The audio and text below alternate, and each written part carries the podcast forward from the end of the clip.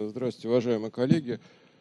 А, значит, а, ну, наверное, вначале нужно сказать, что эволюция на сегодняшний день еще не настолько хорошо изучена, чтобы мы могли а, всегда четко предсказывать, э, что будет в будущем по целому ряду причин. Даже в лабораторных экспериментах, где условия предельно упрощены, и то эволюционирующие популяции лабораторных, скажем, бактерий каких-нибудь, боже мой, извините, ради бога, не выключил телефон, это мама. Нормально. Выключи, пожалуйста. Извините, ради бога, я не ожидал, что она сюда будет звонить. А, а, так да, а, предсказывать эволюцию мы пока еще умеем очень плохо, даже в предельно упрощенных лабораторных условиях. А, тем более в реальных природных популяциях. А, тем более в такой сложной популяции, как современная человеческая популяция. Но при этом, тем не менее, значит, часто какие-то фантазии возникают, даже публикуются. Вот это полушуточная такая картинка «Человек будущего» из монографии палеонтолога Быстрова, эм, которая как бы изображает человека будущего. Но это что? Это вот как бы э, продлены в будущее те э, некоторые тенденции, которые прослеживались в эволюции человека раньше. Скажем, ну, относительно размер э, черепной коробки увеличивался у наших предков. Вот давайте, экстра... давайте предположим, что оно и дальше также будет продолжаться. Значит, голова станет еще больше относительно туловища, туловище станет меньше, ну и как-то так далее. Вот. Но это, конечно, ерунда. Сам Быстров э, совершенно не верил, что эволюционное будущее человека вы, выглядит вот таким образом. Но есть также и часто э, более распространенное и повторяющееся из публикации в публикацию мнение, и даже многие ученые его высказывают нередко, что эволюция человека э, остановилась, то есть что больше биологической эволюции никакой не происходит у, у нашего вида, потому что мы там вышли из-под действия естественного отбора, потому что у нас теперь цивилизация, культура, наука и техника, а никакой эволюции уже нет, эволюция остановилась. Ну вот э, это, конечно, не так, потому что эволюцию остановить на самом деле невозможно. В том числе у человека эволюция какая-то будет продолжаться Э, все равно, ну, по крайней мере, пока не произойдет какие-то совершенно радикальные перемены, э, которых мы еще даже не можем предвидеть. Значит, э, основные движущие силы эволюции, благодаря которым она идет, это мутагенез, то есть процесс появления новых мутаций, естественный отбор, то есть избирательное размножение, выживание разных генотипов. Что такое естественный отбор? Это просто-напросто констатация того факта, что организмы с одними наследственными свойствами размножаются эффективнее, чем э, организмы с другими наследственными свойствами.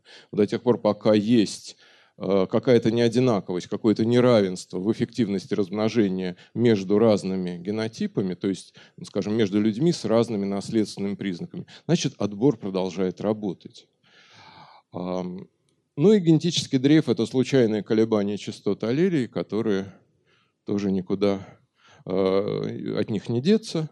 Э, но это э, процесс, который может быть менее интересный в данном контексте результаты дает. Но вот мутации продолжаются, отбор продолжается, значит эволюция человека тоже продолжается.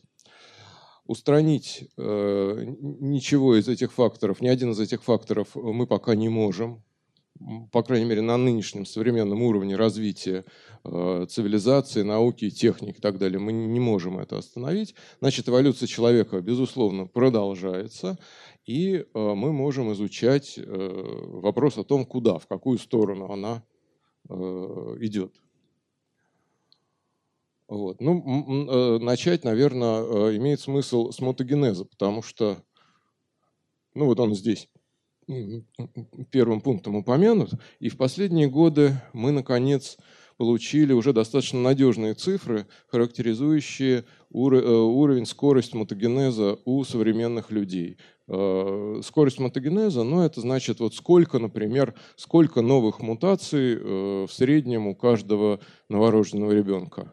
Вот таких мутаций, которых не было ни у мамы, ни у папы, а у этого ребенка есть. То есть это какие-то изменения в ДНК, которые э, ребенок получил либо с сперматозоидом, либо с яйцеклеткой, вот которых не было у родителей. Мутации, деновые мутации.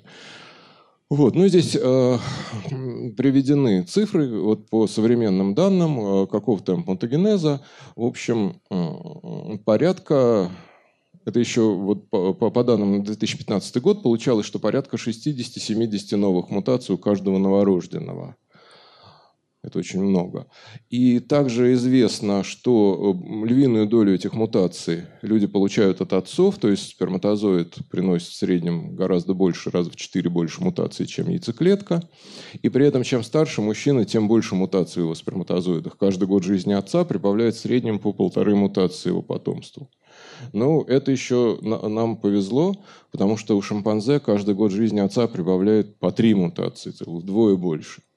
А, потомкам, это потому, что у шимпанзе сперматогенез активнее идет. У них там спермовые войны, и поэтому у них э, клетки, предшественники сперматозоидов чаще делятся, и больше делений проходит, поэтому вот больше мутаций. Быстрее нарастает количество мутаций с возрастом отца у шимпанзе. Вот. Итак, 60-70, э, ну, по самым последним данным, э, э, ближе к 70 новых мутаций у каждого новорожденного в геноме. А, значительная часть из этих мутаций приходится на те части генома, которые неполиткорректным словом называются мусор, мусорная ДНК, ни на что не влияет, а если политкорректно использовать термины, то это те части генома, а, мутации в которых, как правило, оказываются нейтральными. То есть э, не приносят ни вреда, ни пользы. А, и 90-95% случайных мутаций должны попадать вот в эти области. То есть они ни на что особо не влияют. Но остается от 5 до 10 эм, процентов генома, где мутации, скорее всего, что-то изменят, либо в сторону улучшения, что крайне маловероятно, либо в сторону ухудшения, что гораздо более вероятно. И таких мутаций из 60-70 должно быть где-то 3-7, и большая часть из них будут, скорее всего, что-то портить, а не что-то улучшать, то есть будут вредными, или там, слабо вредными, потенциально вредными. Это, в принципе, очень много. Если у вас в каждом поколении возникает э, в среднем у каждого новорожденного по 3-7 вредных мутаций, то должен работать совершенно фантастической силой отбор, чтобы эти мутации вычищать, чтобы они не накапливались бесконтрольно, чтобы мы не выродились и не вымерли, если все они вредные но, может быть, на самом деле меньше доля вредных мутаций у новорожденных, потому что есть пока еще у людей пренатальный отбор. То есть часть эмбрионов, которые совсем уж отягощены вредными мутациями, все-таки погибают э, до рождения, часто на очень ранних стадиях. Вот я хотела бы только уточнить, если говорить об этом темпе, который зафиксирован, да, 60-70 э, новых мутаций у каждого новорожденного, о каком периоде речь идет о современных людях, а, как, то есть это всегда было так? Или это картина, которая зафиксирована сегодня? Это картина, которая зафиксирована сегодня, и, по-видимому, такой темп монтагенеза был характерен для э, наших предков уже очень давно, потому что у шимпанзе, в общем, то, то же самое. И он не менялся у шимпанзе, соответственно. Ну, то есть, если По-видимому, не... со времен, да, со времен э, последнего общего предка человека и шимпанзе, который жил то ли 7, то ли 13 миллионов лет назад, э, ну, очень сильно в разы этот темп мутагенеза не менялся, по-видимому. Означает ли это, что если э, вот этот темп мутагенеза у человека сохраняется, как и, у, скажем, у древних людей, то те изменения культурные, ну, то есть изменения среды, которые произошли э, кардинально в 20 веке у людей, что они на мутагенез не влияют? Или это не так? Ну, они, конечно, влияют, но, по-видимому, это влияние, а, оно небольшое. То есть там некие тонкие нюансы чуть-чуть меняются э, в зависимости от культуры, от среды. Но вот общий масштаб бедствия, он вот такой. И э, сильно он не меняется с развитием цивилизации и так далее, условий. А. Вот. А, в общем, мы не знаем пока точно, сколько в среднем именно вредных мутаций у каждого новорожденного. Эту, это, эта задача пока не решена. Но э, так или иначе ясно, что их достаточно много, и, соответственно, это означает риск вырождения, и должен работать хороший, сильный очищающий отбор. А, а ослабление отбора чревато вырождением. Это экспериментально подтверждено, кстати. Если мы отключаем отбор, то есть минимизируем отбор в условиях эксперимента, подопытная популяция, например, дрозофил, у нас вырождается. Вот за счет накопления этих слабовредных мутаций. Но сильный естественный отбор это вещь крайне негуманная. И, э, э, так сказать, применять его к э, живым разумным людям – это немыслимо с точки зрения гуманизма.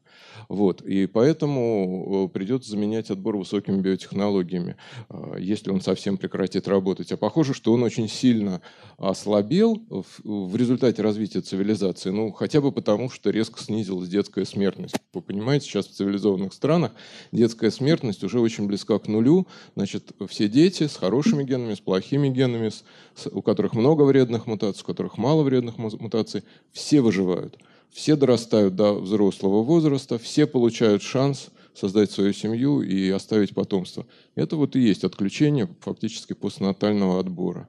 Пренатальный отбор еще остается. А вот если мы начнем еще о каждой зиготе, о каждом крошечном эмбрионе заботиться с такой же силой и мощью, как мы заботимся о каждом новорожденном, тогда мы отключим еще и пренатальный отбор. Тогда совсем уже э, придется полагаться только на биотехнологии. Значит, это график, мы, наверное, не будем вдаваться, это скорость мотогенеза у самых разных организмов. А, в общем, смысл его в том, что вот эта проблема генетического рождения и накопления генетического груза в череде поколений, она а, особенно остро для млекопитающих стоит, ну и в том числе для человека. Мы вообще вот нам повезло оказаться принадлежащими к такой группе организмов, у которых особо высокий темп э, появления новых мутаций в расчете на геном за поколение. Э, у нас э, высокий риск вырождения, поэтому нам особенно нужен хороший очищающий отбор. Вот. Ну вот это еще одно совсем уже новое исследование, выполненное по самым современным методам на тройках, то есть берут геном папы, геном мамы и геном их ребенка, все три генома полностью значит, прочитываются, сравниваются, и таким образом мы просто подсчитываем количество новых мутаций, которые есть у ребенка, их которых не было ни у мамы, ни у папы. И вот э, больше полутора, полутора тысяч таких троек было обработано, и вот очень точные данные, э, цифры были получены, и, значит, вот э, получилось, что в среднем 70 новых мутаций у каждого новорожденного. Вот такое распределение. Это число мутаций у новорожденного, ну вообще у человека, а это число таких людей. Вот э, такое вот распределение статистическое с э, средним значением значит, примерно 70. Ну, соответственно, есть у кого больше, есть у кого меньше. Совсем без, без, совсем без новых мутаций людей не бывает, просто по статистическим причинам, так что мы все мутанты. Вот. А, вот так влияет возраст отца и матери на количество новых мутаций потомков. Вот это возраст родителя в момент зачатия, а это число мутаций в среднем, э, число мутаций у ребенка. Вот красненькие это материнские мутации, то есть полученные через яйцеклетку от матери. А это синенькие – это отцовские мутации. Вот мы видим, что количество мутаций отцовских, то есть принесенных сперматозоидом, быстро растет с возрастом отца и намного медленнее растет с возрастом матери. И, возможно, это сказывается и на всяких показателях, э, вот, э, в том числе нейрокогнитивных показателях у детей, эм, которые могут зависеть от возраста родителей. А Эти да, я хотела просто уточнить, есть ли у нас уже сегодня данные о тех детях, вот о показателях э, нейрокогнитивных детей, которые э, появились в результате вот так называемого позднего родительства. То есть э, все-таки так поздно, как сейчас, массово, да, люди еще не, не рожали детей, это только вот, в общем, последние десятилетия такая появилась возможность, опять в силу и контрацепции, в силу выживаемости и так далее, и так далее, продолжительности жизни у родителей. Есть ли у нас такие данные или пока просто еще их недостаточно? Ну, кое-какие данные уже есть. Э, ну, э, э, это очень все сложные научные задачи, на самом деле, получить надежные цифры, потому что здесь такое количество всяких осложняющих факторов, и так все запутано. Очень трудно получить такие данные, но какие-то шаги в этом направлении делаются. Вот это одна из таких прикидок. Значит, это нейрокогнитивные показатели детей, измеренные шестью разными способами, Тут и на умственные функции, и IQ, э, вот такой тест на блочную сортировку, э, на понимание прочитанного, какие-то моторные функции проверялись. В общем, э, с разных сторон оценивались эти нейрокогнитивные способности ребенка и, и посмотрели, как они зависят от возраста мамы, от возраста папы в момент зачатия внеся поправки на все, на что только можно там было внести поправки. То есть на параметры второго родителя, на социоэкономический статус, на там, принадлежность к той или иной расе и так далее, и так далее. Пытались все сгладить, но, конечно, полностью все, все вот такие осложняющие факторы невозможно сгладить. И какие-то шумы здесь все равно остаются, но э, вроде бы прослеживается некая общая тенденция, которая состоит в том, что плохо для ребенка, когда отец старый, то есть с возрастом отца показатели ребенка ухудшаются. Вот у совсем старых отцов некоторые показатели почему-то у детей задираются вверх, но это, скорее всего, артефакт какой-нибудь. По другим показателям э, идет равномерное снижение показателей ребенка с возрастом отца. То есть э, отцом лучше становиться в молодом возрасте, чем в старом возрасте. Статистически, так сказать, для ребенка, скорее всего, будет лучше. А вот с возрастом матери э, эти показатели, наоборот, имеют тенденцию скорее расти, чем ухудшаться. С одной стороны, вот как мы уже знаем, потому что э, количество мутаций новых в яйцеклетках с возрастом матери очень медленно растет, можно сказать, почти не растет, пренебрежимо мало. А с другой стороны, почему улучшаются показатели? Это уже, наверное, связано э, почти наверняка не с генетикой, а с какими-то социокультурными вещами. Или, может быть, с генетикой, но не с мутагенезом, а просто с обычной наследственностью. Просто с обычной наследственностью. Почему, э, судя, вот если верить этим графикам, то у очень юных матерей дети э, уступают по нейрокогнитивным показателям в среднем, значит, детям более, так сказать, зрелых матерей. То есть получается, что тот протест, который, как правило, выражают врачи по поводу позднего рождения, врачи настаивают на том, чтобы женщины рожали раньше, а не позже. Э, вот этими исследованиями, если говорить о показателях нейрокогнитивных потомства, то это на самом деле получается не страшно. Э, и это не, ну, то есть это не влияет драматически на способности детей, которые в результате появляются, если мать э, зрелого возраста. Ну, судя по этим... Почему врачи так настаивают на том, чтобы... Э, вот есть даже, знаете, такие там термины престарелый первородок употребляют и так далее, и так далее. Не, ну, ну во всем, конечно, должна быть какая-то мера. А, просто у женщин довольно рано кончается репродуктивный возраст. Просто обычно после 40 уже вероятность зачатия уже очень-очень низкая.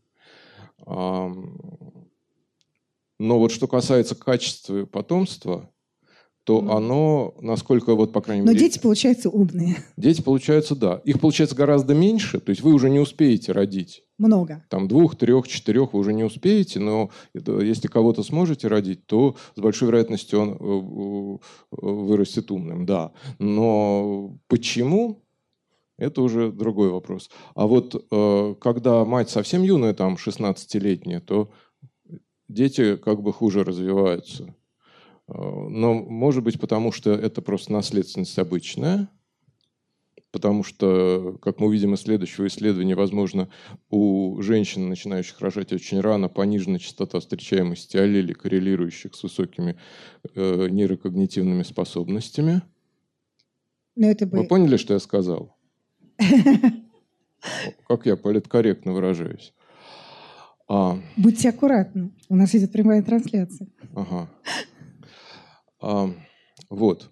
А может быть, потому что эм, очень ранние роды связаны ну, статистически с неким э, сравнительно более низким там, социоэкономическим статусом, или просто э, очень юным родителям трудно дать полноценное воспитание ребенку. И поэтому дети хуже развиваются. Мы не знаем. Вот. А, это что касается мотогенеза. Дальше уже э, про отбор речь пойдет. Про отбор. Значит, куда идет отбор? Как он э, действует на э, такие интересные признаки, как успешность человека в жизни, там, экономическая успешность, социальная, то есть способность подняться там по социальной лестнице на какие-то там вершины.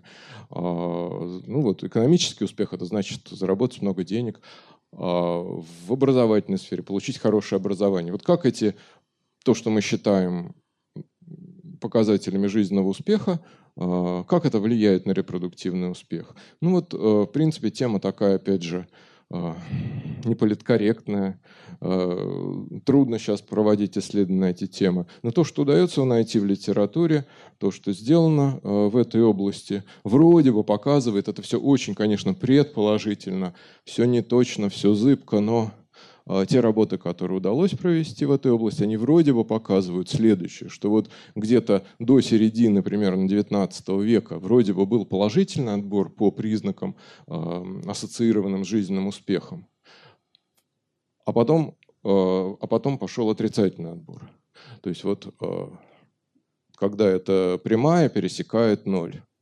Значит, это человек собрал по самым разным источникам, там, начиная от древних каких-то церковных книг и кончая современными какими-то переписями, реестрами, э, значит, данные о том, как соотносились в разные эпохи такие вещи, как э, успешность человека, социально-экономическая и количество детей, э, репродуктивный успех. И вот, значит, получается, что до середины XIX века, грубо говоря, успешный, там, умный хитрый торговец э, или там умелый сапожник оставляли больше детей, чем неумелый криворукий сапожник или такой глупый торговец, который разорился. Значит, успешные люди оставляли больше детей, чем неудачники. То, э, начиная с середины XIX века, вот где-то после промышленной революции, ситуация вроде бы начинает меняться на обратную. И наоборот, неудачники начинают размножаться лучше, чем э, люди успешные.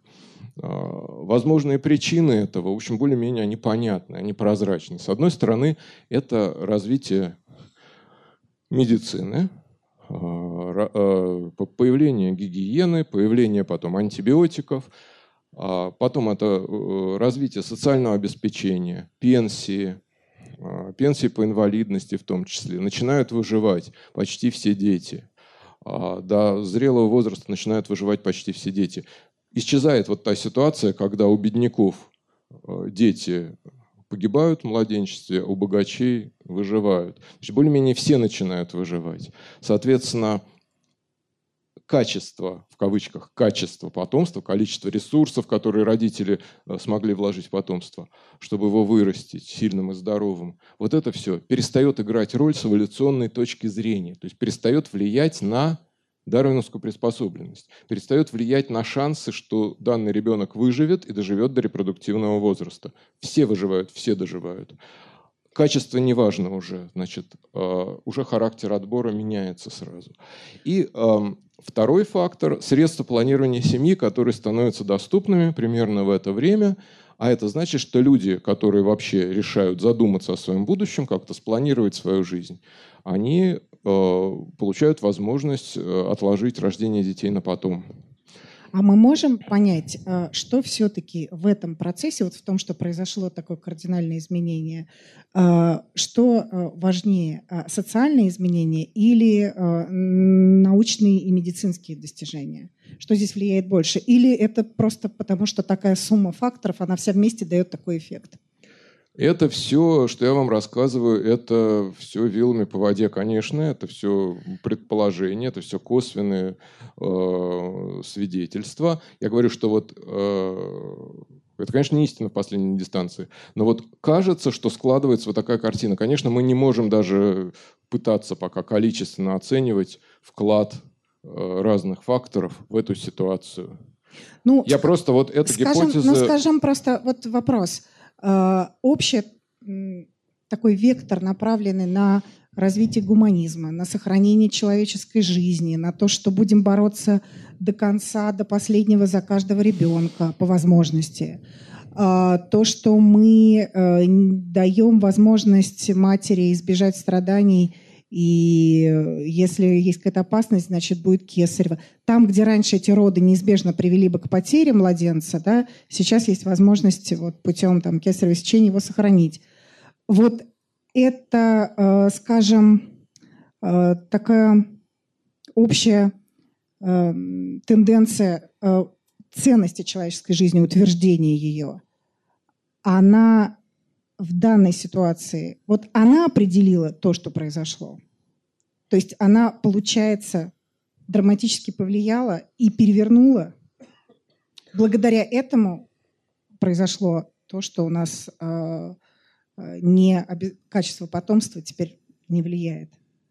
Ну, в общем, да, вот все культурно-социальное развитие человеческой цивилизации. То есть мы ткнулись в такой парадокс. Оно логически Мы приводит... хотели как лучше? Значит, да. Вот получается, что культурно-социальное, экономическое, научное развитие человеческой цивилизации логически приводит к тому, что отбор перестает работать как бы на нас, начинает работать против нас. У нас начинается отбор против всего того, что делает нас людьми, ну, грубо говоря. Александр, а скажите, а ученые делают этические оценки происходящего, или вы стараетесь просто держаться в стороне? Э, ну, то есть вот вы, например, для себя, или вы с коллегами, вы как-то это оцениваете ситуацию? Или вы не хотите просто давать этому оценок и говорить, да, ну пусть как идет, как идет? Или у вас возникает вопрос, надо что-то менять, надо как-то в консерватории что-то подправить? Э, ну, сложный вопрос, конечно. Ну, я тут вообще не, не специалист в, в, в области там, этики и чего я буду это оценивать. Хорошо, да? вам нравится как? то, как это происходит, как складывается картина? Нет, ну такая угрожающая картина, в общем-то, наклевывается. То есть есть некая вероятность, что человечество пойдет или уже идет по пути генетической деградации. Это, конечно, грустно. И тут э, вот возникает... Есть в зале те, кого это пугает? Поднимите руки. Кому это не нравится?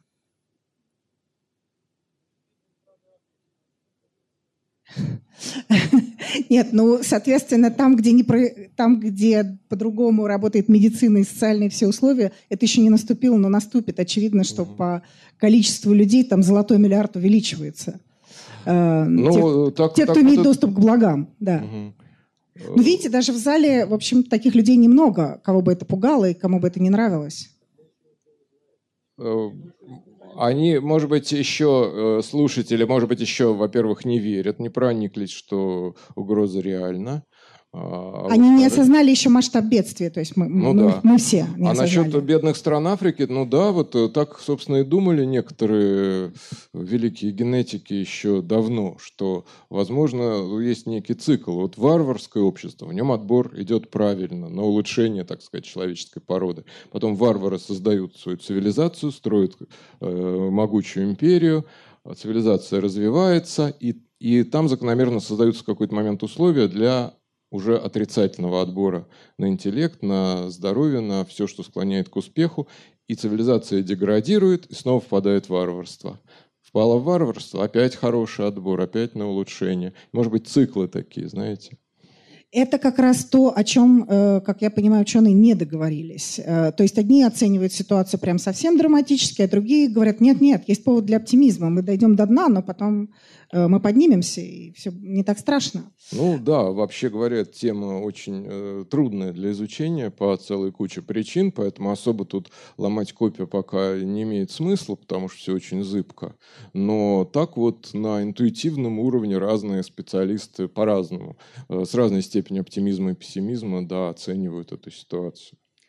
А можете ли вы сказать, на чем основан такой горький пессимизм тех коллег, э, которые утверждают, что интеллектуальный уровень э, наших потомков прям вот будет падать очевидно? Э, Потому что есть две точки зрения. С одной стороны, мы привыкли, что мы будем умнеть. Это уж точно, ну, у нас же столько есть знаний, мы их накапливаем, и вроде бы они, они должны нам помогать умнеть. Но э, есть и совершенно другая точка зрения. Вот. Ладно, сейчас перейдем к этому. Вот это дело я пропущу. Это работа по э, Квебеку по канадским колонистам в Америке, от которых остались все церковные книги за 200 лет, там написано про каждого человека, все, все, все, все, все, вся его жизнь. Это абсолютно шикарнейший материал для эволюционных генетиков. Вот давайте И... тогда не будем пропускать, потом вернемся, лучше про это расскажите, потому что этого нет даже в новой э, книжке Александра Маркова и Елены Наймарк, которая представлена, вот э, здесь есть в магазине Петровский, который только недавно вышла, но этого фрагмента нет, поэтому давайте лучше Я расскажем. Постараюсь очень очень кратко. Да. Значит, сохра... вот Квебек это э, более-менее замкнутая популяция французских э, колонистов, которая эм, отлича... отличалась той удивительной особенностью, что там был изумительный порядок. Там каждый чих каждого жителя в течение как минимум двух веков записывался в церковные книги все документ... И все эти записи сохранились, что еще более удивительно. И э, современные ученые разобрались с этими гигантскими архивами, и э, живые потомки этих людей, вот они, можно гены тоже изучать. И, э, соответственно, можно посмотреть, как работал отбор в этом доиндустриальном аграрном обществе. Вот э, там, короче, он работал хорошо, и там грамотные люди, в общем, имели больший репродуктивный успех, и явно был отбор на повышение качества потомства, а не только количество, как сейчас. Важно было качество, потому что вот в частности оказалось, вот это просто э, изображение листов этих церковных книг, где записаны вот все события свадьбы, рождения, смерти. в общем, была рассчитана связь а, между, между как бы плодовитостью, э, числом детей и числом э, внуков, правнуков, праправнуков. И получилось, что э, те квебекцы 17-18 веков, которые, у которых была ну, я очень сильно упрощаю это исследование. Вы можете поискать в интернете и прочесть подробно там, где все корректно. Я очень сильно сейчас все упрощаю, примитивизирую, естественно. Но, в общем, у кого было много детей, то эти дети в среднем получались как бы менее качественными. У них там, например, гра- с грамотностью было хуже. И, у, и у этих детей было меньше шансов э, вступить в брак и оставить собственное потомство. А те семьи, которые производили поменьше детей, они в среднем производили более качественных детей, которые имели больше шансов вступить в брак и оставить собственное потомство. И поэтому получалось, что у тех людей, у которых детей было поменьше, у них праправнуков было гораздо больше. То есть как бы вот лучше меньше детей, да лучше производить получалось. Вот такой был отбор в этом самом древнем Квебеке. Ну, не в древнем, а вот 17-18 э, век. Вот. Но в современных цивилизованных обществах, по-видимому, вот в 20 веке, может быть, в конце 19 уже ситуация совсем не такая с направленностью отбора, по-видимому. И вот, э, в частности, вот самые интересные сейчас результаты получены. Они получены не сразу, это э, целый ряд исследований был, последовательно этот вопрос разрабатывался, по такому признаку, как э, уровень образования. Значит, это удобный фенотипический признак, уровень образования, который традиционно измеряют числом лет, потраченных человеком на учебу. Вот, скажем, три класса образования, там, четыре класса образования, там, 10 классов, 10 классов плюс два года еще какого-нибудь училища, или там плюс 4 года был... Ну, понятно, в общем, количество лет, потраченных на учебу, ур- уровень образования, educational attainment. Вот. И э, если рассматривать это просто как фенотипический признак, как длину шерсти у барана или как э, длину когтей у медведя, и посмотреть, э, э, как он связан с генотипом. Исследовать этот признак, этот фенотипический признак э, методами генетики. Вот. Это Э, вполне э, такой законный подход. И вот а, оказывается, что в современных обществах развитых уровень образования – это признак с высокой наследуемостью, то есть гены на него сильно влияют. Это может показаться крайне контринтуитивным.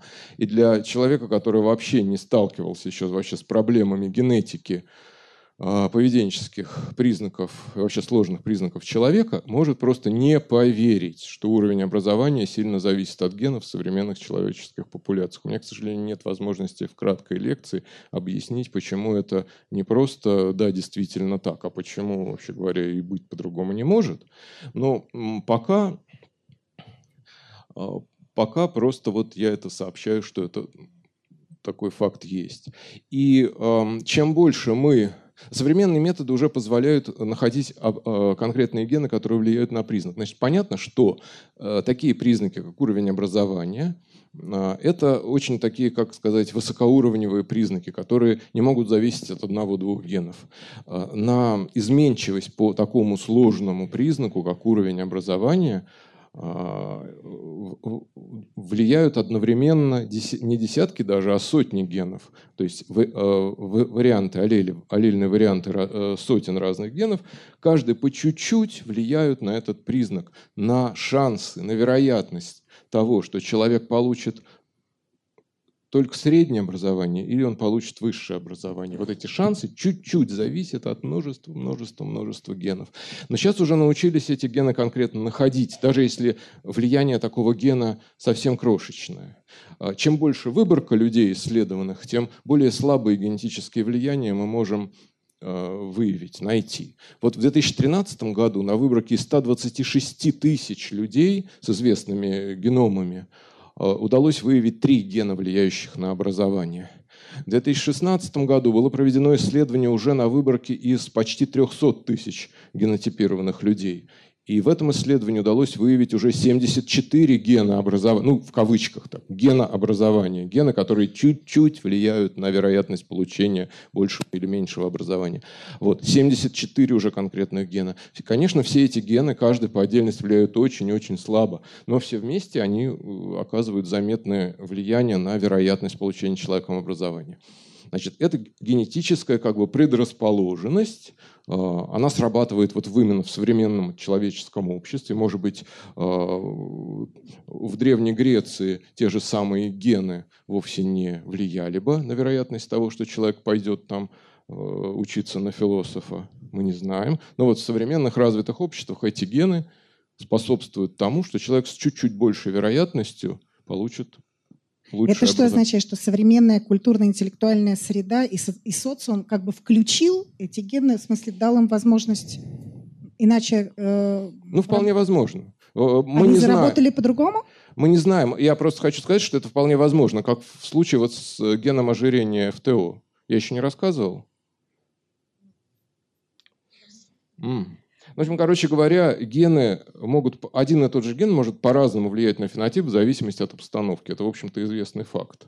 Вот, скажем, есть так, такие работы, которые показывают, что вот э, такой есть ген ФТО. Его, один из его вариантов часто называют геном ожирения, потому что он в современных э, обществах э, повышает вероятность того, что у человека будет избыточный вес. Но вот оказалось, что этот же самый ген, который сейчас Э, проявляет себя как ген ожирения в кавычках, что до Второй мировой войны он не имел такого эффекта. Он не повышал вероятность избыточного веса у людей до Второй мировой войны. А что, собственно, изменилось? Ну, скорее всего, изменилась просто доступность э, вкусной и питательной пищи после Второй мировой войны появилось вот, э, ну, много изменений в мире произошло, э, и в том числе широкие массы населения, которые до этого жили, грубо говоря, в проголодь, получили вдруг доступ к дешевой и очень вкусной еде. И, возможно, этот ген ФТО как-то влиял на поведение человека таким образом, что носители одного из его вариантов с большей жадностью набросились на эти гамбургеры и, значит, стали набирать избыточный вес. А пока гамбургеров не было, и всех этих вот бигмаков, да, не было в доступе вот этого всего, то ген этот и не проявлял себя как ген ожирения в, в этих условиях. Это, в общем, вполне нормальная вещь для генетических влияний на всякие хитрые признаки. Вот. Про эти генообразования мы не знаем, как они раньше себя вели. В 20 веке они, повыш... они влияют на образование. Вот. Но дальше что выяснилось? Стали смотреть, что это вот за 74 гена, э, на что они вообще в принципе влияют, влияют ли еще на, на какие-то другие признаки. И оказалось, что да, есть ассоциации между вот этими генами образования в кавычках и разными и некоторыми другими фенотипическими признаками, а именно Значит, люди с повышенной генетической предрасположенностью к получению образования имеют в среднем чуть больше объем черепной коробки, мозгов у них чуть побольше. У них пониже вероятность болезни Альцгеймера, у них повыше вот это вот cognitive performance, это вот э, когнитивные функции. Короче, они чуть-чуть умнее в среднем. Э, невротизм у них чуть-чуть понижен в среднем, значит, это склонность к перепадам настроения, грубо говоря. Вот. То есть вот какие-то гены, что влияют на вероятность получения образования в современных обществах. Интересные гены. В общем, действительно, среди них повышена доля генов, участвующих в развитии раб- работе именно мозга. И это выглядит логично, можно допустить, что индивиды с хорошо развитым мозгом при прочих равных будут проявлять больше склонности к учебе, задним числом это выглядит логично. Но с другой стороны, мы могли ожидать и чего-то другого, потому что гены могут влиять на фенотип очень окольными путями. Мы могли бы э, обнаружить, например, что эти генообразования на самом деле влияют не на мозг, а, скажем, на э, развитие костей и хрящей там, в области таза и там, нижней части спины. И носители этих аллелей, им просто удобнее спокойно сидеть за партой, они не ерзают, поэтому лучше учатся, поэтому им это больше нравится, поэтому они получают лучше образование. Но нет, вот эти гены, выявленные в этих исследованиях, гены образования, они влияют именно на мозг, на развитие работы мозга. Вот. И Дальше стало выясняться, что по этим самым генам образования идет отрицательный отбор в современных развитых обществах. Вот это самое, наверное, э, на сегодняшний день убедительное доказательство того, что э, да, к сожалению, вот идет э, отбор, направленный на ухудшение генетического базиса нашего интеллекта. Есть такой фильм фантастический, такая антиутопия в виде комедии американской, которая называется «Идиократия». Она изображает как раз, там в этом фильме изображен мир будущего, в котором вот из-за такого отрицательного отбора по интеллекту остались одни дураки – и там два человека из современности с помощью какой-то машины времени случайно попадают в это далекое будущее, мир, где живут одни дураки. И там эти два совершенно обычных современных человека, наших современников, оказываются супергениями. Они там умнее всех на планете, и дальше их веселые приключения в этом мире. Так вот, эм, недавнее исследование исландских генетиков, опубликованное в 2017 году, показало, что... Что это не фантастика, а это наше будущее. Да, ну, в общем, э, многие это подозревали. Еще Рональд Фишер подозревал, что так оно может быть. Вот.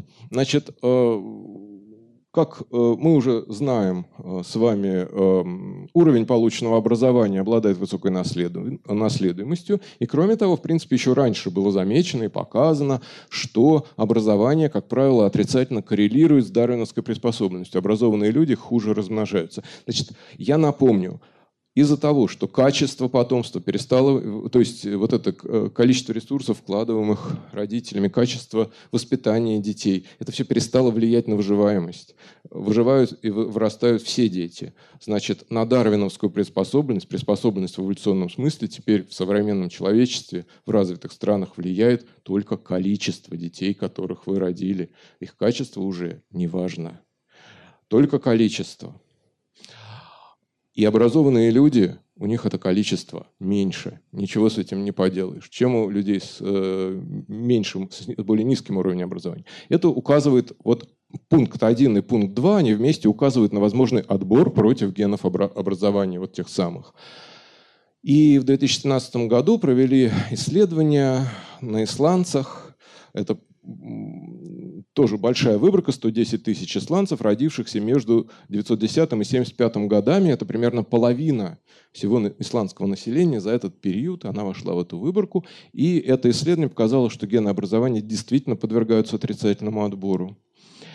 И оказалось, что вот эти аллели, повышающие вероятность получения человеком хорошего образования, они, во-первых, также еще коррелируют с повышенным интеллектом, крепким здоровьем и долгой жизнью. Ну, кое-какие из этих данных мы уже видели на предыдущем слайде.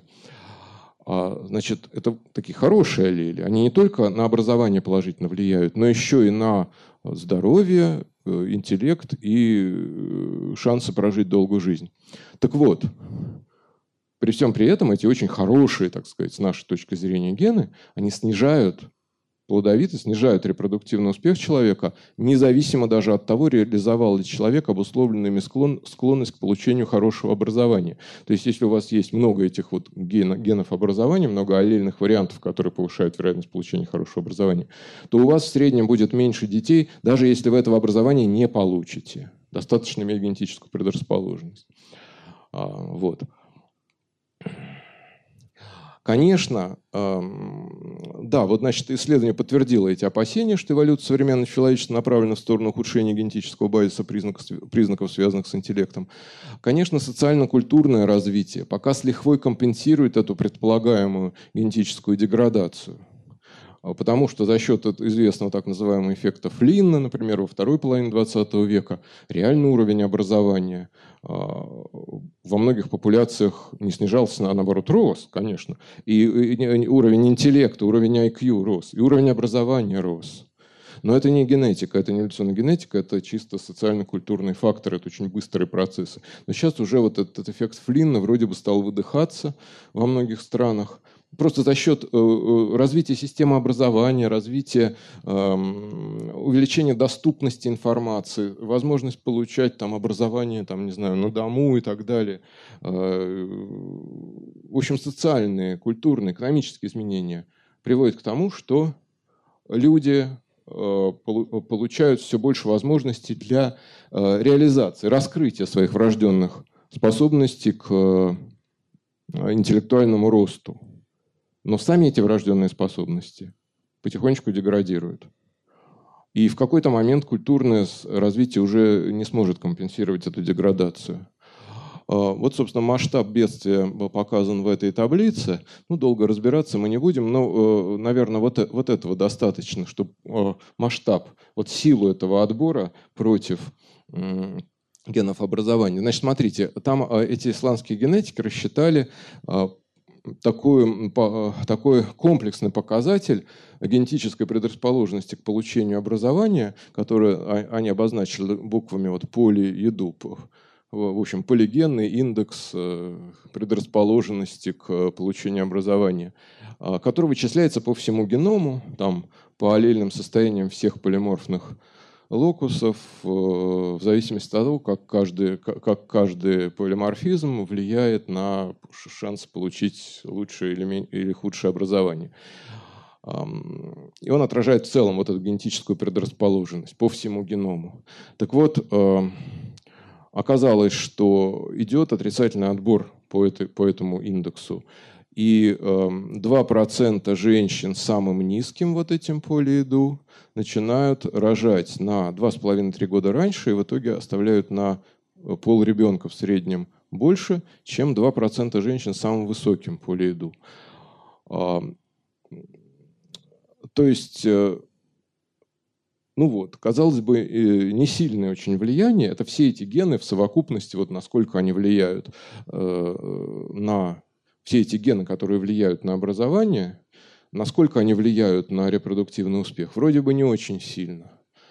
А, но, э, тем не менее, тем не менее, вот, э, если это будет продолжаться еще, э, скажем, несколько столетий точно так же, то последствия могут стать ощутимыми. Если мы просто экстраполируем то, что было в 20 веке, в будущее, продолжим еще лет на 500, на 1000, то там получается, что среднее IQ популяции должно упасть, скажем, за, на 15 баллов за 500 лет, на 30 баллов за 1000 лет. А 30 баллов снижения среднего IQ популяции – это почти наверняка все, крышка, крах цивилизации, варварство, дикость, возвращение на деревья. Вот, значит, э, там много очень в этом исследовании интереснейших подробностей, в частности, что вот эти генообразования резко снижают плодовитость молодости в возрасте до 30 лет. То есть носить, э, люди, обладающие высокой врожденной предрасположенностью к получению хорошего образования, гораздо меньше детей рожают в возрасте до 30 лет. В возрасте после 30 лет они даже чуть больше рожают, чем люди с низкой предрасположенностью к образованию. Но основной репродуктивный возраст уже пропущен, они уже догнать не могут, даже приблизительно. То есть ранний негативный эффект этих генов образования на репродукцию, он гораздо сильнее позднего а, положительного эффекта. И поэтому вот эти умники, условно говоря, после 30 лет уже догнать не могут. Вот. Значит, индивидуальные э, вклады большинства генов в вариабельность по уровню образования очень малы. Для их изучения нужны уже не 100-тысячные, а миллионные выборки людей. Э, до этого еще пока далеко. Э, но некоторые аллели авторы все же отметили прямо в этой статье. Вот, например, есть вариант одного, э, один генетический вариант, который отрицательно влияет на шансы получить хорошее образование. А, при этом он подвергается положительному отбору, то есть повышает число детей среднему человека. И кроме того, известно, что присутствие этого генетического варианта коррелирует с невротизмом и уменьшенным объемом черепной коробки. То есть это явно с нашей человеческой точки зрения аллель плохой, потому что кто из вас хочет, кто из вас хотел бы быть невротиком с маленьким мозгом? Кто хотел? Мало желающих. Вот, поэтому я говорю, что это плохой, субъективно, с нашей точки зрения, плохой аллель, но тем не менее отбор его поддерживает с точки зрения эволюции, он полезный, выгодный. И автор это комментирует так, совершенно правильно. Это поразительный пример генетического варианта, который ассоциирован с фенотипом, обычно рассматриваем как неблагоприятный, и одновременно с повышенной приспособленностью в эволюционном смысле. Вот. Ага.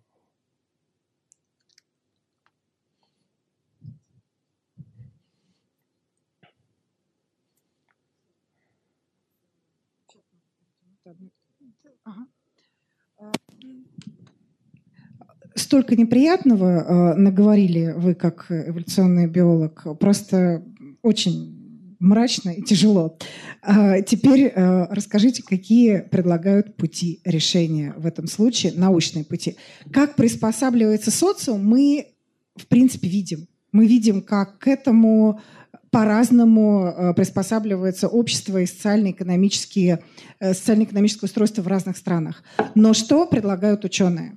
Что они э, думают, как вообще можно помочь людям в этой ситуации, когда вы показываете нам, мы будем глупеть. И, скорее всего, мы будем глупеть гораздо быстрее, чем, чем нам бы хотелось. Потому что вот мы уже видели на некоторых примерах, как в 20 веке быстро-быстро там, включился ген ожирения, заработали другие гены. И э, это происходит настолько невероятно по сравнению с теми процессами, которые шли раньше, когда эволюция человека происходила там э, столетиями, тысячелетиями. И вдруг это происходит вот так. Э, чем вы можете помочь нам, напуганным?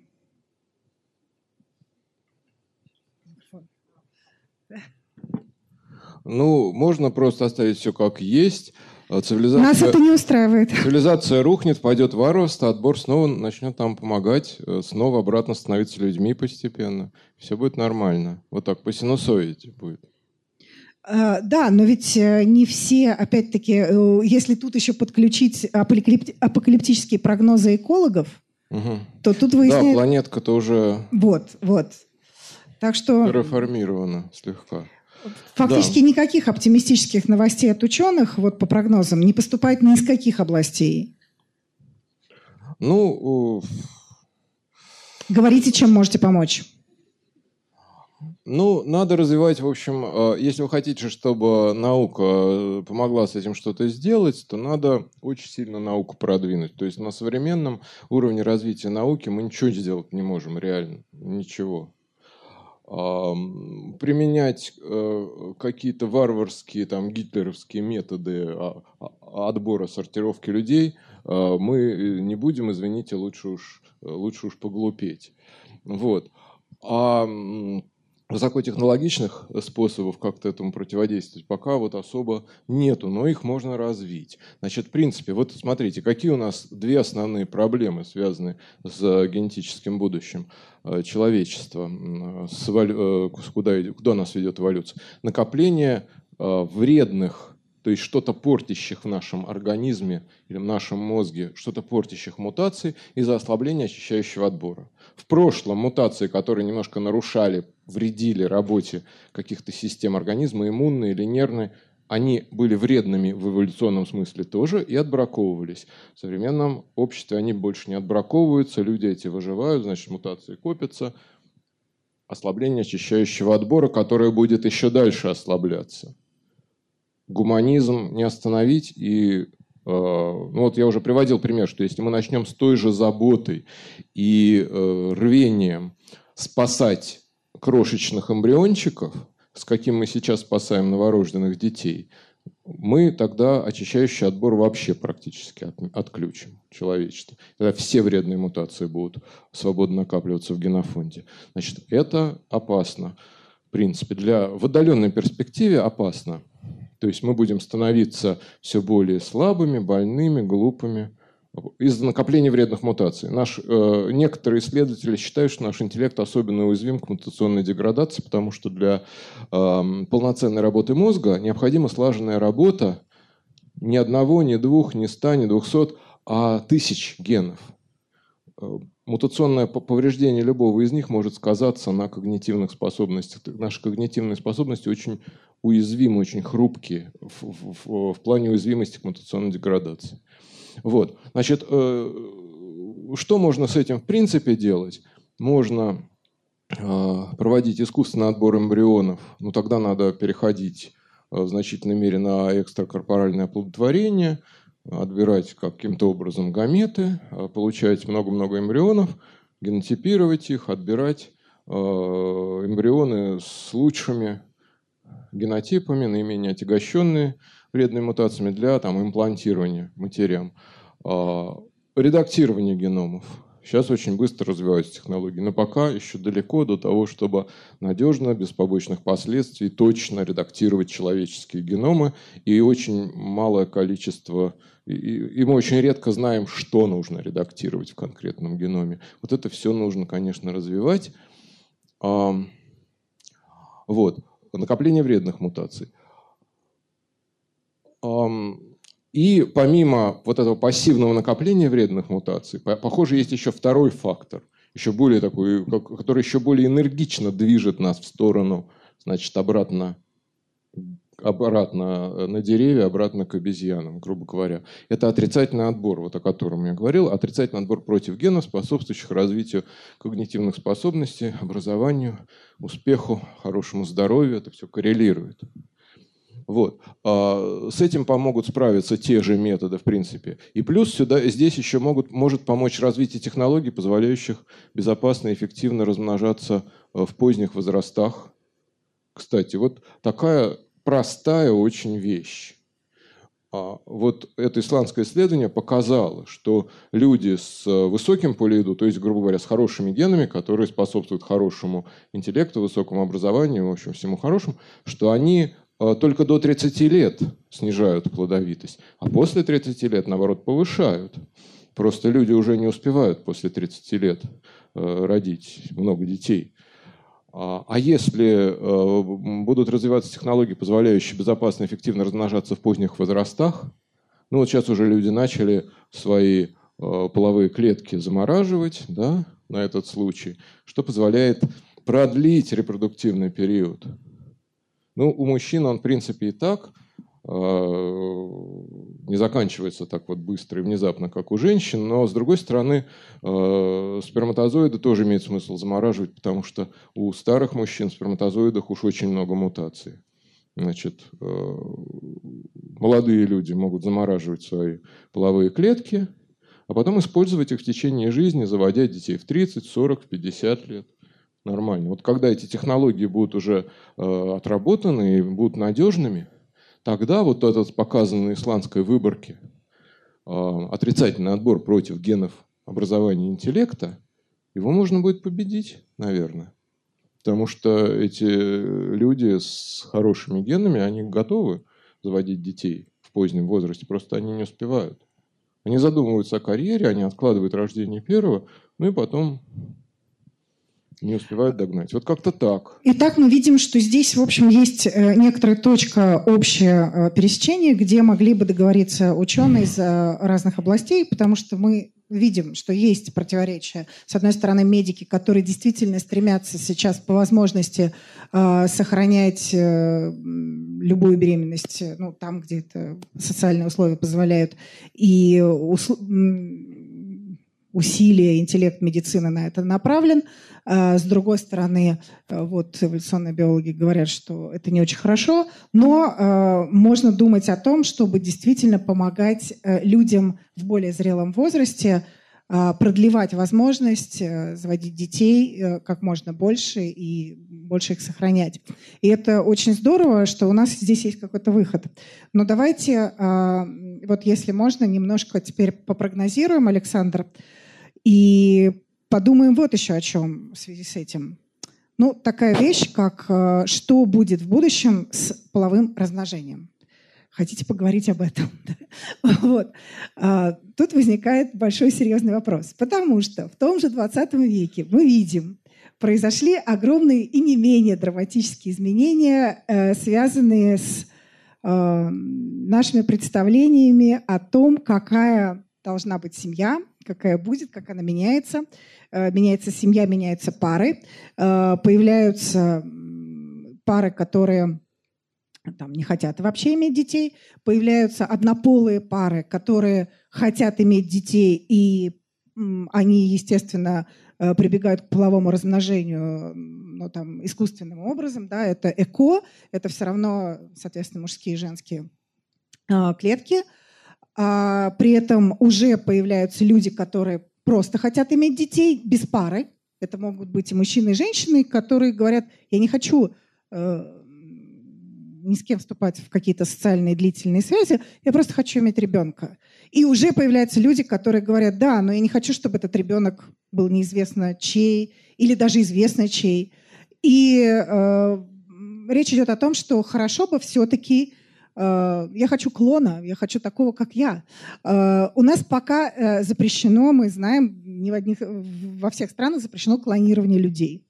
Но это ведь процесс, его не остановишь. И опять-таки по тем событиям, даже которые мы наблюдали, как нарушаются быстро-быстро нормы биоэтики. Вот история с Хадзянкуем, с тем, как он отредактировал «Близнецов». Да, он был подвергнут э, обструкции, и научное сообщество его осудило, но он это сделал, и ясно, что все равно это будет делаться, и это, будет, это произойдет очень быстро. Просто мы видели, как это было раньше, как э, нормы биоэтики менялись прям стремительно каждый год.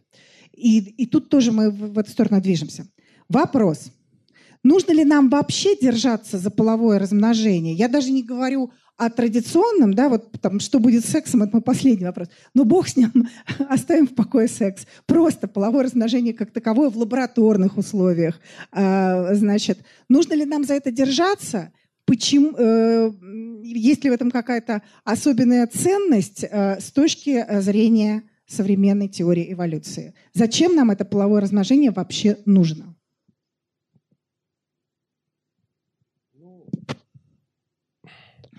Я даже не знаю, э,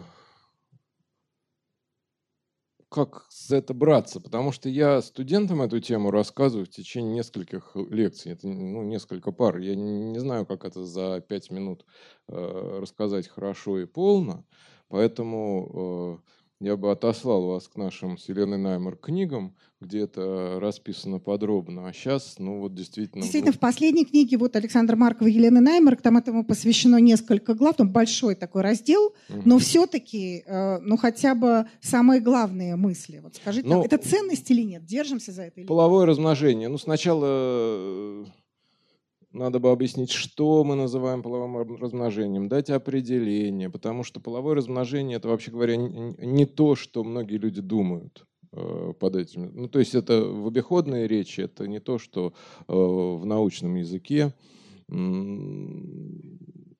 На самом деле идея полового размножения или Э, эукариотического секса или амфимиксиса а, э, в том, чтобы аккуратно и равномерно перемешивать геномы двух разных особей. И вот из этой перемешанной вот э, из этого перемешанного генетического материала уже делать геномы потомков. Смешивание геномов разных, рекомбинация между генетическим материалом двух особей. Половое, э, половое размножение, э, амфимиксис у эукариот, он э, определяется как наличие в жизненном цикле двух событий. Слияние двух клеток с одинарным набором хромосом, или это сингамия, или оплодотворение, и мейоз, или редукционное деление, когда хромосомный набор, наоборот, уполовинивается, становится вдвое меньше. И вот эти два события должны присутствовать. Тогда мы можем говорить, что этот организм имеет э, половое ну, размножение, упрощенно говоря.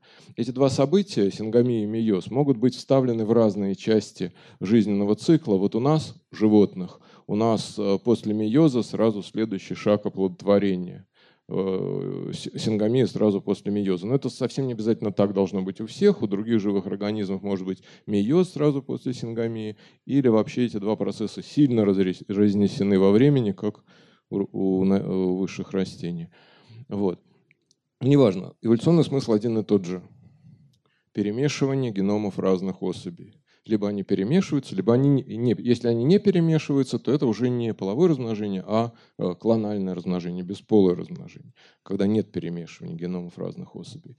Зачем это нужно? В общем, это очень большая тема. Я только две идеи скажу э, принципиально важных. Значит, первая идея называется эффект Фишера-Мюллера, и э, суть ее в том, что половое размножение способствует более быстрому накоплению полезных мутаций.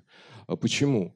А, значит, э, допустим, у нас есть а, клональная популяция. Вот внизу нарисовано. Вот, э, вот так идет время. И вот у нас э, был исходный генотип А малое, Б малое. Вот у, какой-то, у какого-то организма появилась полезная мутация в гене А. Вот появился генотип А большое. И вот эти удачные мутанты начали размножаться. А здесь у какого-то другого организма в гене Б возникла полезная мутация. Потомки этого удачного мутанта тоже стали размножаться. Что будет дальше? Если это клональная популяция, а, полезная мутация Б большое и полезная мутация А большое не смогут объединиться в одном геноме. И вместо этого клоны, клоны потомков двух удачных мутаций, мутантов начнут конкурировать друг с другом, начнут вытеснять друг друга. Дело кончится тем, что более удачный клон, чья мутация окажется более полезной, просто вытеснит клон-конкурент. И полезная мутация B а, большое в данном случае будет бездарно потеряна популяцией. Придется ждать, когда она снова повторно возникнет уже у какого-то обладателя гена А большое. А в бесполой, а, а, это в бесполой, в клональной популяции. А в половой популяции все будет гораздо лучше для популяции. Э, носители э, полезных мутаций А большое, Б большое рано или поздно встретятся, перемешают свои гены в ходе полового процесса, и э, отбор дальше поддержит те особи, у которых будут обе полезные мутации, А большое, Б большое обе мутации зафиксируются. Потом, то есть эти две мутации не будут конкурировать друг с другом и вытеснять друг друга. Это называется клональная интерференция или э, конкуренция клонов. Это вот то, что в клональных популяциях происходит. А в половой популяции они объединятся и обе зафиксируются, и будет хорошо. Вот. То есть популяция, способная к сексу, это единый генофонд, а э, бесполая популяция – это даже не популяция в полном смысле слова, а это некая такая свора конкурирующих клонов, которые друг друга вытесняют. Гораздо менее эффективная машина для эволюции. Вот. Э, значит, э, два свойства клонального бесполого размножения, которые затрудняют адаптацию к меняющимся условиям и повышают риск генетического вырождения. Значит, это первая клональная интерференция ведет к потере большинства полезных мутаций, которые возникают у разных особей в популяции. И второе, о чем еще не говорили, генетический автостоп. Который ведет к закреплению слабовредных мутаций вместе с полезными. Значит, эм, что такое генетический автостоп? При клональном размножении э, отбор вообще работает только с целыми геномами. Он не может работать с отдельными генами, а только с целыми геномами. Либо отбраковывает, либо э, поддерживает ну вот, целый, э, целый геном, целый генотип.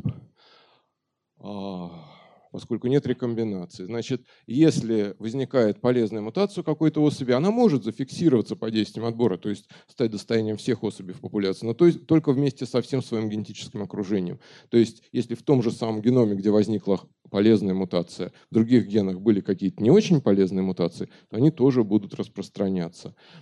Отбор будет действовать на сильно полезную мутацию, и э, за ее счет автостопом как бы будут распространяться и все остальные мутации, сидящие в этом геноме. Поэтому много мусора всякого генетического будет фиксироваться в клональных популяциях.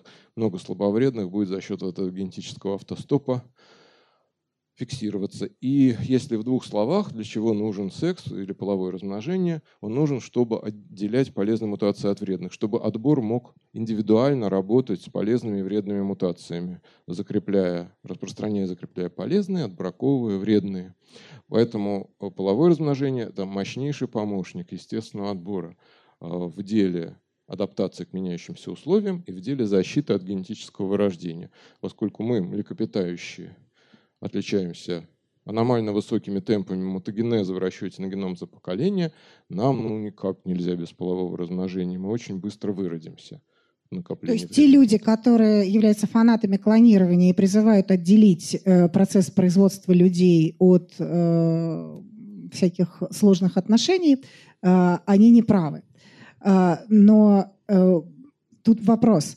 Э, вот если говорить про половое размножение как таковое, вы нас убедили, что это очень важно. Ну, а если мы из этого, если мы его оставим только в лабораторных условиях, а все это будет происходить в пробирках, а, если из этого изъять просто традиционные сексуальные отношения, это как-то будет существенно или это уже не важно? Ну вот да, я э, тоже не очень понимаю, а вы знаете, зачем. Тут вопрос, нет, откуда возникает этот вопрос? Я объясню. Это не то, что их искусственно кто-то из, э, изымает или запрещает, или мы проснемся в стране, где скажут, ну а теперь с сегодняшнего дня у нас секса нет. Он запрещен, как и многие другие вещи. Вот. Нет, э, вопрос в том, что, например, э, сейчас психологи они э, делятся наблюдениями. Э, наверное, еще нет, может быть, таких корректных исследований, э, но все чаще и чаще психологи делятся такими наблюдениями, что у современного человека в тех странах, ну, условного золотого миллиарда, да, где жизнь достаточно социально благополучная, секс уходит, и его заменяет еда, компьютерные игры, наркотики и многие другие развлечения. И что он просто уходит в, из жизни, в количественном отношении его становится, во-первых, мало, во-вторых, он перестает быть таким важным, как э, для предыдущих поколений. И это происходит под влиянием совершенно других факторов. Не то, что кто-то захотел там людей специально на наркотики пересадить или на компьютерные игры подсадить. Это не связанные между собой вещи, но эффект наблюдается. И если этот эффект наблюдается, и если э, э, традиционный секс вот, обмен полезными генами путем э, вот, сексуальных отношений, если это уходит, что-нибудь произойдет в будущем для нас драматично, или это не важно, если э, все это перейдет в, провер... в лабораторные Пол, условия? Половое размножение Нет. это оставляем? А, да, оно остается, но оно остается, когда люди хотят произвести детей, и они для этого идут эко там и так далее. То есть дети производятся стандартным методом, с, с рекомбинацией, да, да, яйцеклетка, да, сперматозоид. Да, да, да, да, да. Э, ну, тогда, э, э, тогда а, отказ от секса это будет некое просто поведенческое такое культурное изменение. Которое уже сейчас а, вот говорят, что оно есть. Я которое... не знаю, вы наблюдаете это? Кто-нибудь наблюдает это?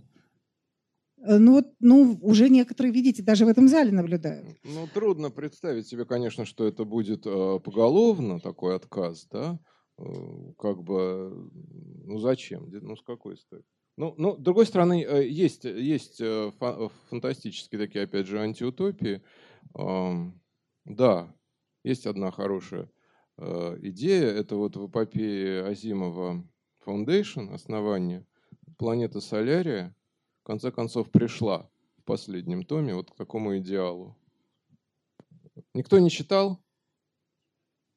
А, отлично. Вот. Ну, там очень много роботов для этого нужно. Люди там каждый солярянин живет посреди гигантской усадьбы, за него все делают тысячи роботов. Они перешли к, э, то ли к почкованию, то ли к партеногенезу, потому что у них давно уже считалось, что физический контакт между людьми – это отвратительно, это не гигиенично, это вообще фу. И они, э, как, э, сначала они все-таки женились и производили детей. Это был такой противный, но необходимый вот долг перед обществом, чтобы популяция не вымерла. За детьми, конечно, уже роботы ухаживали. Вот. А потом они э, разработали способы, как вообще отказаться от этой гадости и перейти просто к нормальному почкованию, гигиеничному. Да. Вот.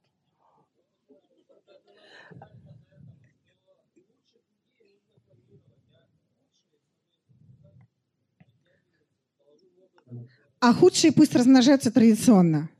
Ну вот теперь последний вопрос в зал. Кто бы хотел как? Э, кто бы хотел, чтобы клонироваться, а кто бы хотел остаться все-таки традиционным образом? А, значит, у нас сидят здесь будущие все, кто будет клони... размножаться клонированием.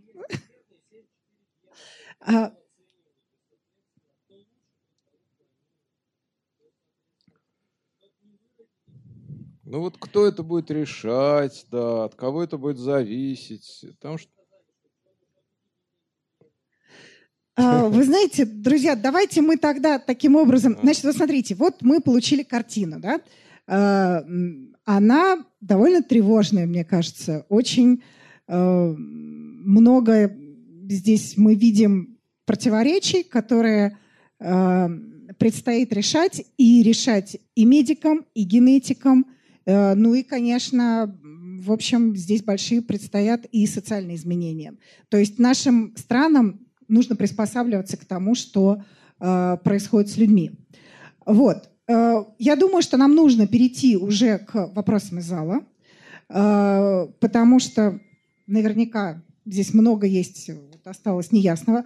Другое дело, что самые, э, может быть, там более детальные подробности, вот э, большая часть из того, что Александр рассказал, они есть в книжке. А, вот последние. Значит, а, автор лучшего вопроса а, получит ее в подарок с надписью от Александра. Те, кто хочет получить автографы и купить, могут это сделать в магазине Петровский здесь. Он есть, и после лекции туда можно будет просто подойти. Вот. И вперед. У нас есть... Да, да уже есть первый вопрос. А, да? Поднимайте руки. Вот там еще моя коллега Полина, она тоже будет подходить с микрофоном. Да, здравствуйте, Александр. Спасибо, что вы приехали к нам. И спасибо за ваши книги. Я бы хотел попросить вас расписаться в моей книжке. Вот. А вопрос у меня такой. То есть я как физик и прикладной математик в нашей среде распространено, ну, скажем так, мы выражаемся иногда, что происходит эволюция техники и технологии. И с учетом современного технологического прогресса, вот как вы, как э, эволюционный биолог, можете а, как бы не режет ли для вас слух эволюция техники? И может ли дальнейшая эволюция человека происходить совместно с техникой? И это как раз некий новый, что ли, шаг? Вот спасибо. Ой, ну, э, ваш вопрос действительно можно по-разному понять. Можно как э, трансгуманизм и всякие вот эти андру, э, как это вот смесь киборги, да. А, а можно Э, поговорить про то, как технический прогресс влияет на биологическую эволюцию человека. Тут все и то, и другое – это такие большие темы. Э, мы о чем сейчас? Микрофон ближе. Можно? Режет ли э, словосочетание техническая эволюция техники? Ну да, конечно, э, это, это разные процессы, у них разные механизмы.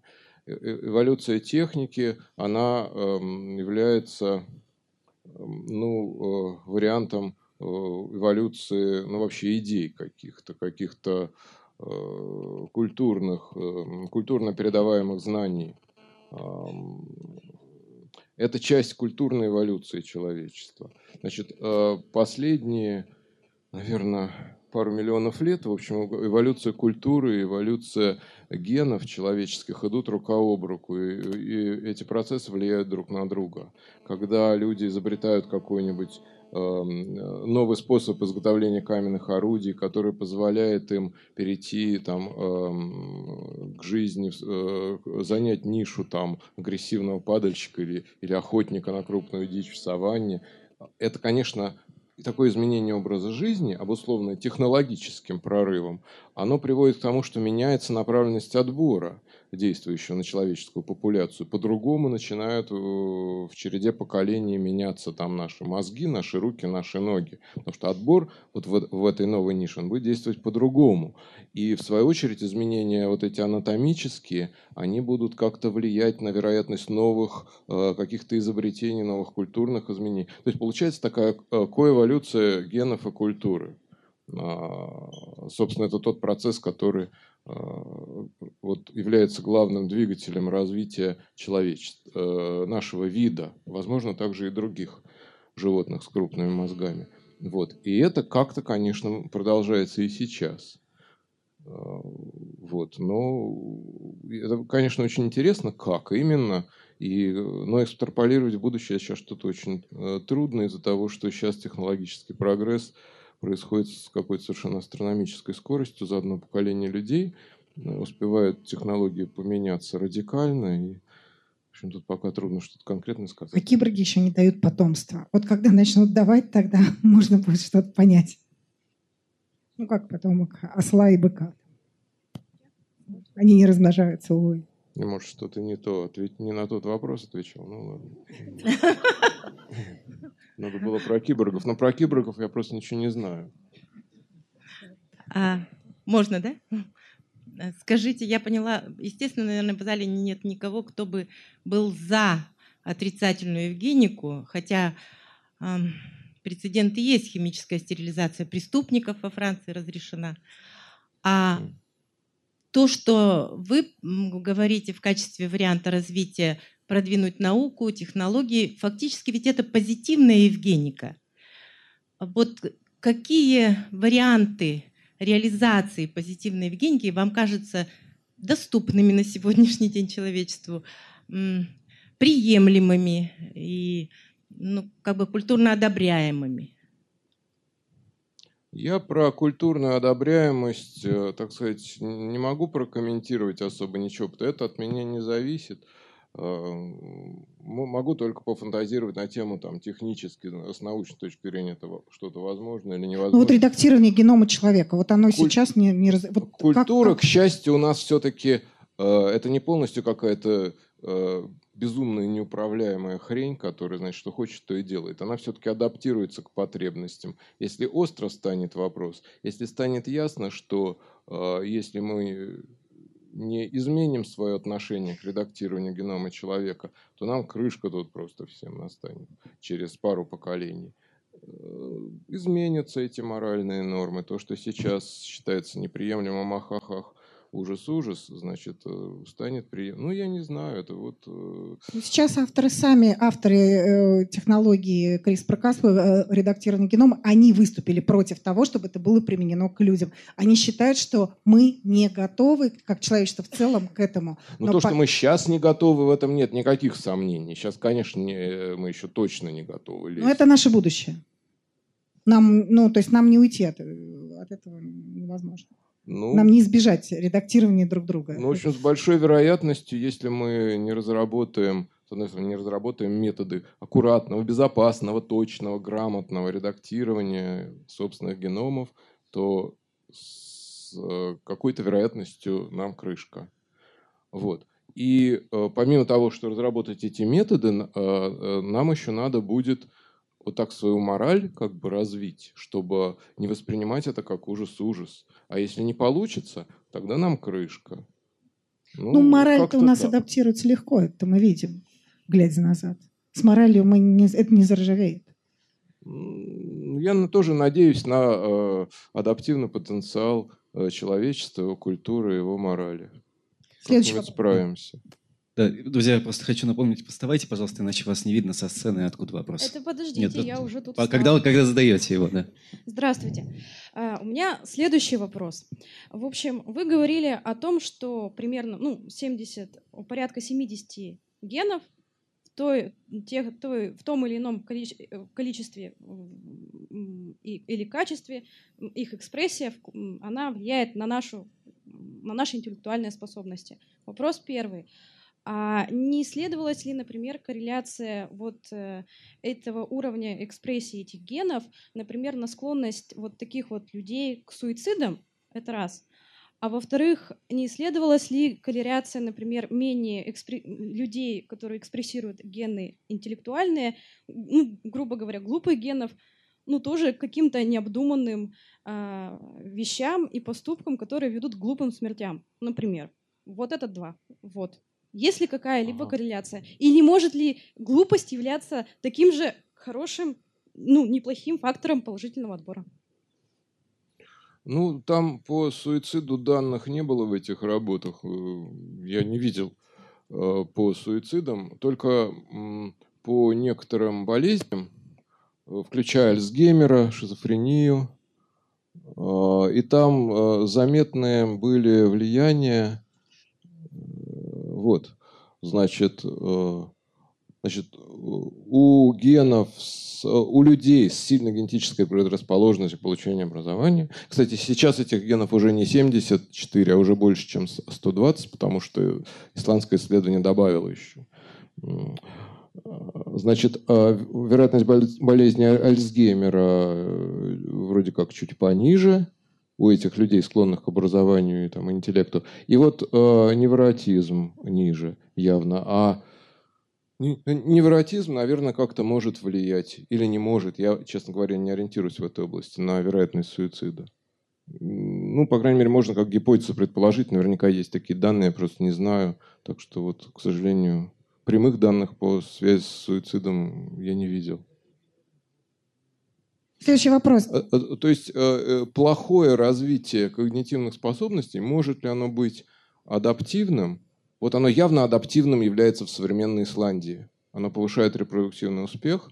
И в США тоже, кстати, исследование это самое большое было в Исландии проведено, но нет никаких оснований надеяться, что в других странах по-другому.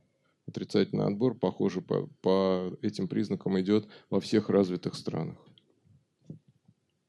Александр, вы сказали, что... Можно, да? Александр, вы сказали, что ну, обозначили проблематику эволюционную, которая у нас сейчас в современном мире присутствует. Вот, и обозначили, что у нас есть тысяча лет для ее решения, да, что, соответственно, через 30 лет наш IQ упадет на 30 баллов, и, соответственно, за это время. Вот все-таки, как одно из э, решений, это, соответственно, редактирование генома. Просто сейчас какие темпы, э, ну, исследований в этой области, и, соответственно, успеем мы за тысячу лет или нет? То есть вот что сейчас происходит? Вы просто сейчас сказали, что при ЭКО там мы не можем выявить, то есть э, вот, что, то есть какие гены нужно отредактировать. Вообще, какие исследования сейчас ведутся, и успеем мы, не успеем. Вот, собственно говоря, такой Вот это самая сейчас интрига современной эпохи. Вот успеем или не успеем? Что, э, что произойдет раньше? Э, наука разовьется до такого уровня, чтобы мы смогли взять свою эволюцию под контроль, или генетическая деградация дойдет до такого уровня, что наша наука уже не сможет больше развиваться. Вот где, вот где точка бифуркации. Ну, вот важнейший, просто интересно. важнейший здесь ответ э, дадут те, кто работает над Big Data. Это вот э, большие данные, и оттуда генетики ждут очень серьезная помощь в этом смысле. Понятия не имею, успеем мы или нет. С одной стороны, хочется верить, что успеем, вроде как это генетическая деградация, это вообще это только гипотеза. Это тысячи лет, это вообще смешная цифра, основанная на очень, э, на серии очень э, таких гипотетических допущений, которые там нагромождены целой горой. Э, может быть больше, может быть меньше у нас этих лет. Но с другой стороны, космос молчит, вот этот парадокс, да, что никаких цивилизаций, никаких сверхцивилизаций в космосе вот как-то в телескоп э, не видно. Мы это, сами может быть, нам на что-то намекает. Мы сами себе быстрее поможем, чем инопланетяне, это точно. Угу. И, в общем, люди, которые как бы развивают, да, ну, компьютер может быть, просто, в, может быть, просто цивилизации всегда погибают. Может быть, цивилизации никогда не успевают развить науку, чтобы взять эволюцию под свой контроль. У нас есть, есть шансы, точно. А будет какой-то такой еще генетическая деградация. Ведь будет какой-то момент, когда общество, владеющее э, водородными бомбами, вот всеми этими ракетами, а с, э, где уже одни идиоты да, вот управляют всем этим. Вот будет очень критический такой момент. Вот сейчас а, а, Александр ответил вам как веселый врач. Уверяю вас, вы умрете совершенно от другого. Вот. что еще экологи не сказали. Конечно, не относитесь слишком серьезно к этим прогнозам. Мы тут с вами ну, немножко фантазируем, спекулируем. Следующий вопрос. А, большое спасибо за информативную лекцию. Ваша коллега в ходе вашего доклада уже пыталась затронуть Э, наверное, такую тему э, гомосексуальных браков, гомосексуальных контактов. Э, мне как историку известно, что гомосексуальные контакты, они насчитывают довольно долгую историю. И это не такая новая мода последние веяния времени. Но я, к сожалению, мне не хватает компетенции ответить на вопрос, который мне задают. Это все-таки склонность к гомосексуальным контактам, это все-таки генетическая предрасположенность или это социокультурный фактор? Вот, очень был бы признателен, если бы ответили. Можно я только уточню одну вещь? Я имела в виду не то, что это э, открытие 20 века. Я имела в виду, что э, последние десятилетия появились пары гомосексуальные, которые получают разрешение на брак и на усыновление детей. Ну, вот да. это mm явление совершенно социально новое. То, mm что пары были всегда, это мы знаем. Но то, что они являются вот официальной так называемой ячейкой общества, и браки регистрируются, и они получают право иметь детей, это новая вещь. И, э, безусловно, а, к этому, э, так, из этого следуют совершенно новые формы семьи, ну и связанные с производством детей. Так, значит, вас интересует наследуемость э, склонности... Генетическая или соци... То есть, э, грубо говоря, э, рождаются или становятся? Правильно я понимаю вопрос? А, ну, во-первых, я бы хотел э, тезис первый, что я почему-то общество очень это волнует этот вопрос. А, врожденное или приобретенное. Значит, некоторым кажется, что нельзя говорить, что интеллект зависит от генов, потому что это ай-яй-яй, не политкорректно, мы должны считать и верить. И природа должна была быть так устроена, просто обязана природа быть так устроена, чтобы... Справедливо. Чтобы раз, справедливо, чтобы различия по интеллекту между людьми зависели только от среды. Тогда будет справедливо. А если от генов, то несправедливо. А с гомосексуальностью тоже какие-то странные вот эти вот э, страсти кипят. Почему-то э, считается, что если гомосексуальность зависит э, только от генов, то это там что-то одно нам говорит, а если только от среды, то что-то другое. А, а вот, вот я не понимаю, какая разница. Какая разница? Э, на самом деле практически все, в первом приближении можно просто так сказать, вот все признаки, все изменчивые признаки людей, будь то цвет волос, склонность к, социальной, э, к склонность к гомосексуальной ориентации, э, количество детей, число лет образования, количество волос в бороде, там все признаки людей зависят отчасти от генов, отчасти от среды во всех ее проявлениях. И эти влияния средовые, генетически очень сильно перепутаны, переплетены, там все э, такой клубок взаимосвязей. То есть среда может влиять на то, как данный ген влияет на то, как другой ген влияет на этот признак. И, э, конечно, любой сложный поведенческий признак и, конечно же, склонность к гомосексуальной ориентации тоже является отчасти наследственным, отчасти приобретенным признаком а от сложного комплекса генетических и средовых эффектов.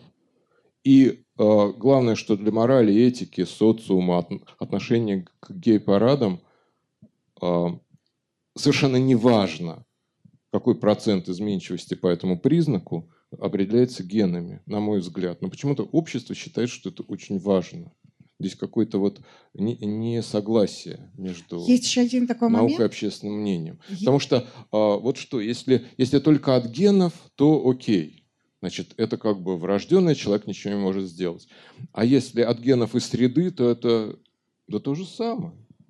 Это такой же признак. Вы тоже так же ничего не можете с ним Просто сделать. есть одна сложность. Э, во-первых, а исследования эти очень тяжело проводить, потому что каждое из таких исследований э, порождает очень серьезные конфликты не только внутри научного сообщества, но и за его пределами.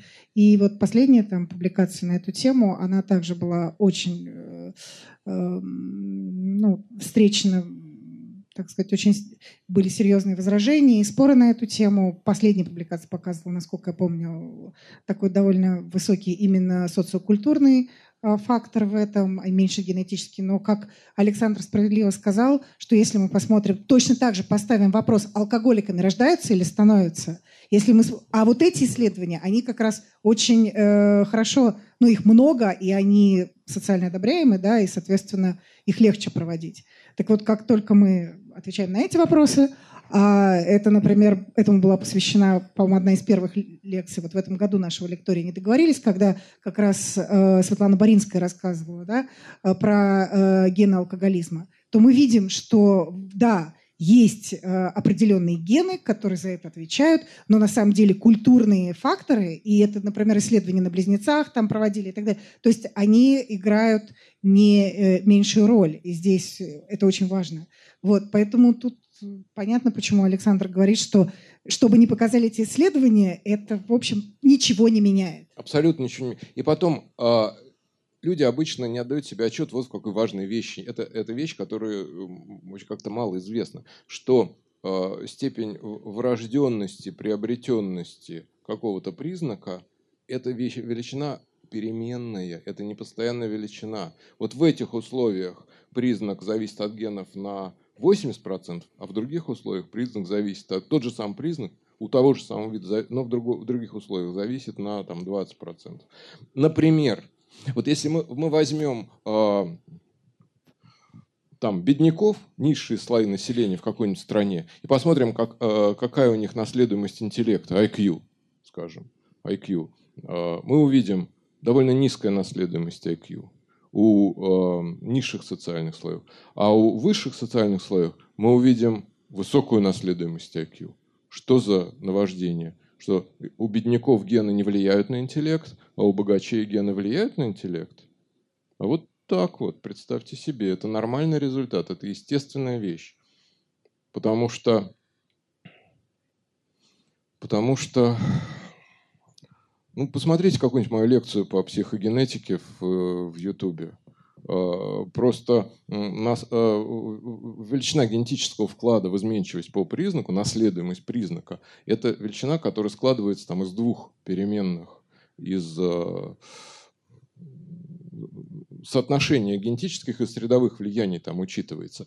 Если человек э, в низших социальных стратах, он сильнее подвергается фактору случайности. Случайность, какие-то хаотические внешние факторы, повезет, не повезет, сильнее влияет на то, какие фенотипические признаки у него разовьются. Соответственно, при каком-то везении его интеллект хорошо разовьется, не повезет, нет. Соответственно, а, гены мало влияют. Влияет, повезет, не повезет.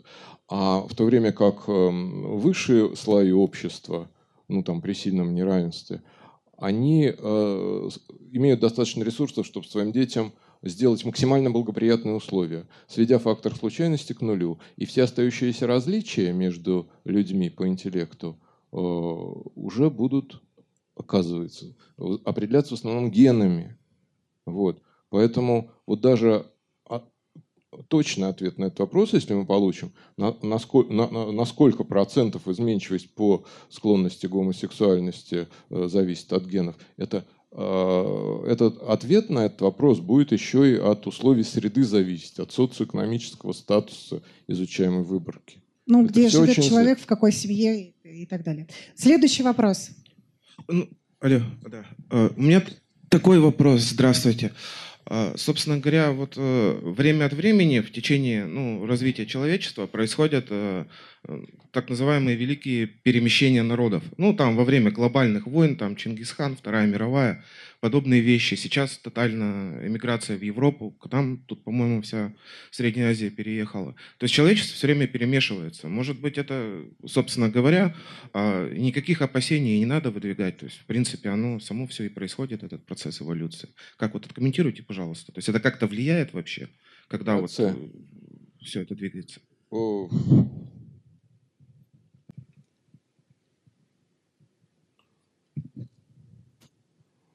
Ну, э, миграции, конечно, влияют. В целом это,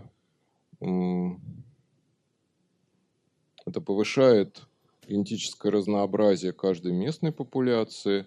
Это снижает генетические различия между географически удаленными популяциями. А, но в целом я бы так сказал, что для ну, тут есть и плюсы, и минусы. Если говорить о отдаленных эволюционных последствиях для популяции, есть и плюсы, и минусы, но больше, мне кажется, плюсов в нашем случае. То есть э, гены, отбиравшиеся где-то там... Ближе микрофон. А? Поближе микрофон. Где гены, которые распространились под действием отбора где-то в одном уголке Земли, а, попадают теперь в новые обстановки, в новые условия, проверяются, там, может быть, они сыгра... заиграют какими-то новыми гранями, откроют в человеке какие-то новые способности в новом генетическом контексте, в новом средовом контексте. То есть растет какое-то разнообразие, растет материал для отбора. В целом ну, вот так на вскидку минусов не видно. Э, но вот э, вы говорите, что есть минусы. Какие здесь могут быть минусы? Гомоген... Казалось бы, это очевидно минусы, хорошо. Минусы гомогенизации. Гомогенизация. Все популяции становятся одинаковыми. И если, например, э, придет какое-нибудь несчастье, угрожающее одной популяции – то ни одна не уцелеет. Вот э, если, например, у нас есть э, племена, которые питаются мясом, рыб, которые питаются рыбой, которые питаются овощами. Если вдруг по какой-то причине на планете исчезнет все мясо, то умрет только эта популяция а две другие выживут. То есть разнообразие э, может в каких-то обстоятельствах повышать устойчивость к вымиранию вот всей глобальной популяции. А если все популяции одинаковы по своим свойствам, то, соответственно, вот может быть... То есть в этом смысле глобализация это не есть хорошо. Ну, потому ну, что глобализация несет за собой примерно одинаковый образ жизни. Ну, вот что-то в этом духе, как-то так. Одинаковый образ жизни, да, тут же еще культуру надо учитывать. Okay.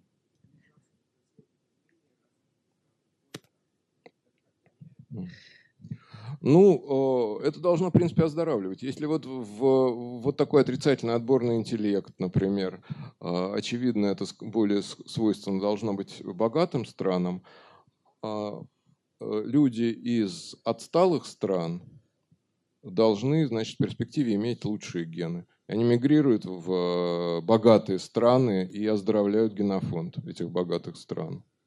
Так что это хорошо для богатых стран принципе, генетической Да, и это еще один вопрос про мигрантов и про, то, про те фобии, которые существуют э, в современном обществе. Вы знаете, дорогие друзья, к сожалению, нам, нам нужно будет скоро закончить, поэтому два вопроса. Я прошу прощения. А. Здравствуйте. А, благодарю за интересную лекцию. Очень интересно было послушать вас. У меня два вопроса. Первый... Я постараюсь быстро сформулировать. Первый эм, эволюция человека, человек произошел от обезьяны. Как вы думаете, сейчас происходят такие же, эм, ну, как бы эволюционные изменения? То есть обезьяны, грубо говоря, превращаются в людей или нет? И если нет, то почему? И второй вопрос. Э, есть эм, в недалеком прошлом э, появились дети, дети индиго. Вот эм, вы говорили, что сейчас деградирует общество в, э, в плане интеллекта. И дети инди, индиго как бы отличаются чем-то от обычных детей. А вот как вот э, совместить эти два вопроса? Спасибо.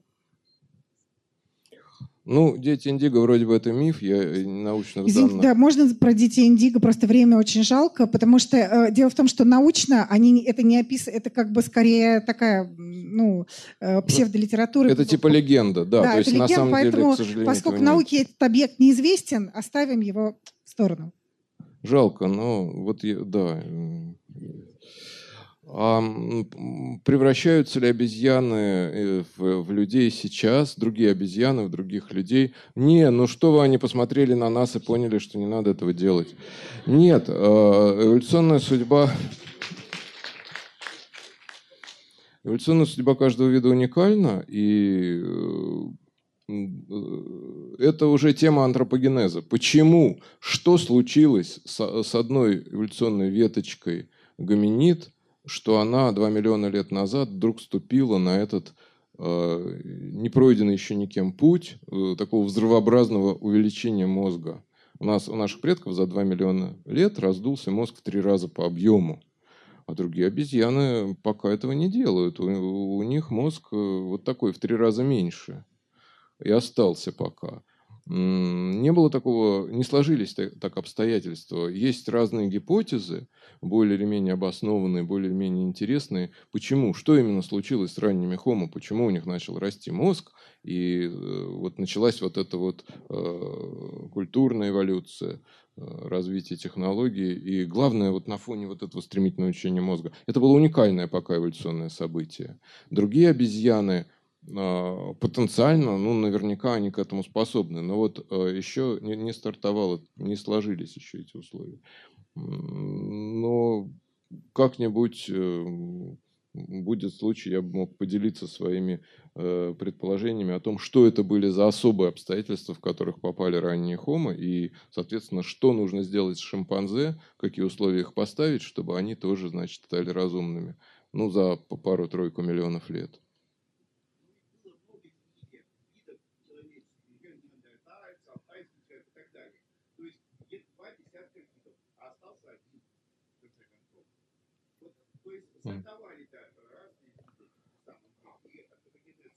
Ну да, там, э, там э, эта линия ветвилась, но неандертальцы и денисовцы это были уже, в общем, полноценные люди. Просто, просто у них, э, ну это, тоже отдельная тема, почему они проиграли, почему именно наш вид, сапиенсы, значит, Э, остался победителем вот в этой конкуренции. Но те тоже были люди, они были близкой нашей родней. То есть, ну, это, в принципе, одна веточка, которая, да, делилась на э, вторичные веточки. Но это вот, в принципе, это была группа близкородственных видов, ну, происходивших один от другого. Друзья, последний вопрос. Э, спасибо большое за интересную лекцию, Александр Владимирович. А человек – это эволюционный тупик или у нашего вида есть какое-то будущее? Ну, возможны оба сценария, то есть э, мы понятия не имеем, конечно, мы не можем предсказать это будущее, но можно представить себе, что с какой-то вероятностью мы можем погибнуть, определенно с ненулевой вероятностью мы можем вымереть, а с какой-то вероятностью мы можем э, не вымереть. И э, если мы просуществуем долго, то, конечно, эволюционные изменения – ну, станут э, значительными. И там, если мы сумеем переселиться на другие планеты, э, начнем делиться на разные виды. А, да. Прожив 300 тысяч лет на двух разных планетах, без, без общения, люди на этих двух планетах уже будут различаться примерно вот на почти что на видовом уровне, а за миллион лет уже станут совсем разными видами. Все правильно, Александр. Хочется успокоения после вашей лекции. Просто все сейчас нервно будут это капли капать. Вот, поэтому скажите что-то ободряющее. А что? А, надо, э, надо обязательно космос осваивать и лететь на Таукита. Вот. Вы знаете, все, в конечном итоге, все лекции заканчиваются тем, что нам нужно осваивать космос. Это непременно. А, друзья, ну, ну быстро, ну,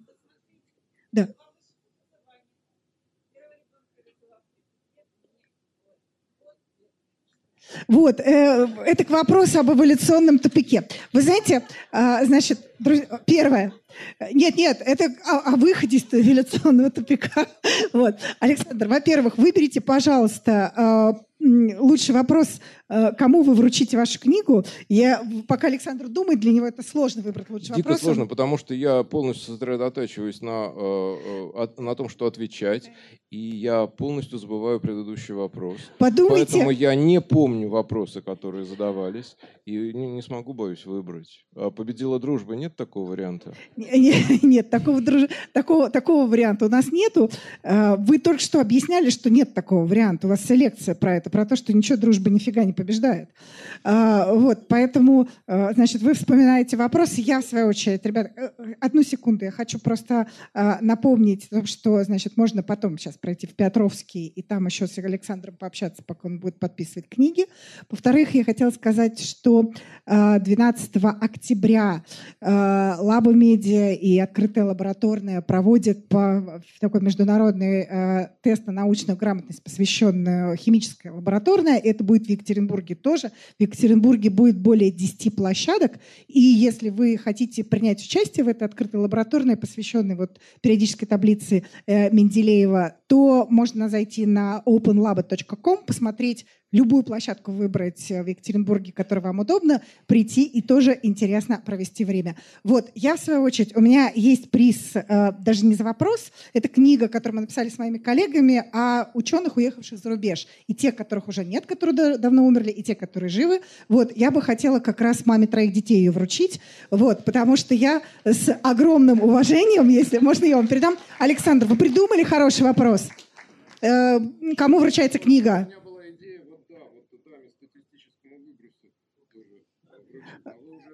Да, да, да, да, да, да. Вот. С другой стороны, вы знаете, Александр, если у мамы трое детей, и поэтому две книжки, это будет точно. Давайте вторую книгу ну, в таком случае. Ну так разве можно? Можно. Можно. Детей же трое. Ну, детей много. У них да, будет э, борьба. Дети должны расти в трудностях. Тогда из них вырастут настоящие разбойники. Все. Друзья, спасибо всем. А, и те, кто хочет продолжить уже неформальное общение, тогда можно пройти в магазин книжный. Быстро! Ну давайте же. Меня окружат, сейчас меня надо спасать.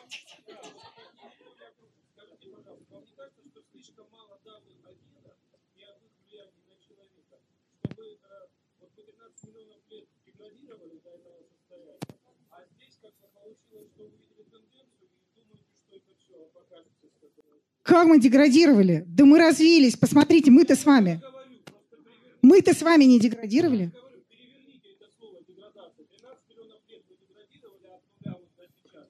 Угу.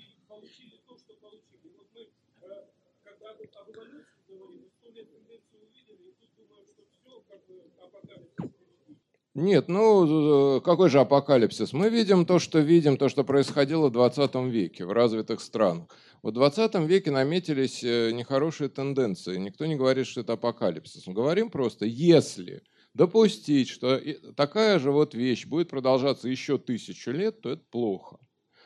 А мы совершенно не, не факт, что она будет продолжаться тысячу лет. Может, само собой рассосется.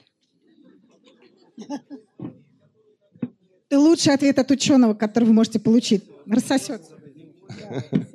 Пойдем, пошли, пошли. Спасибо.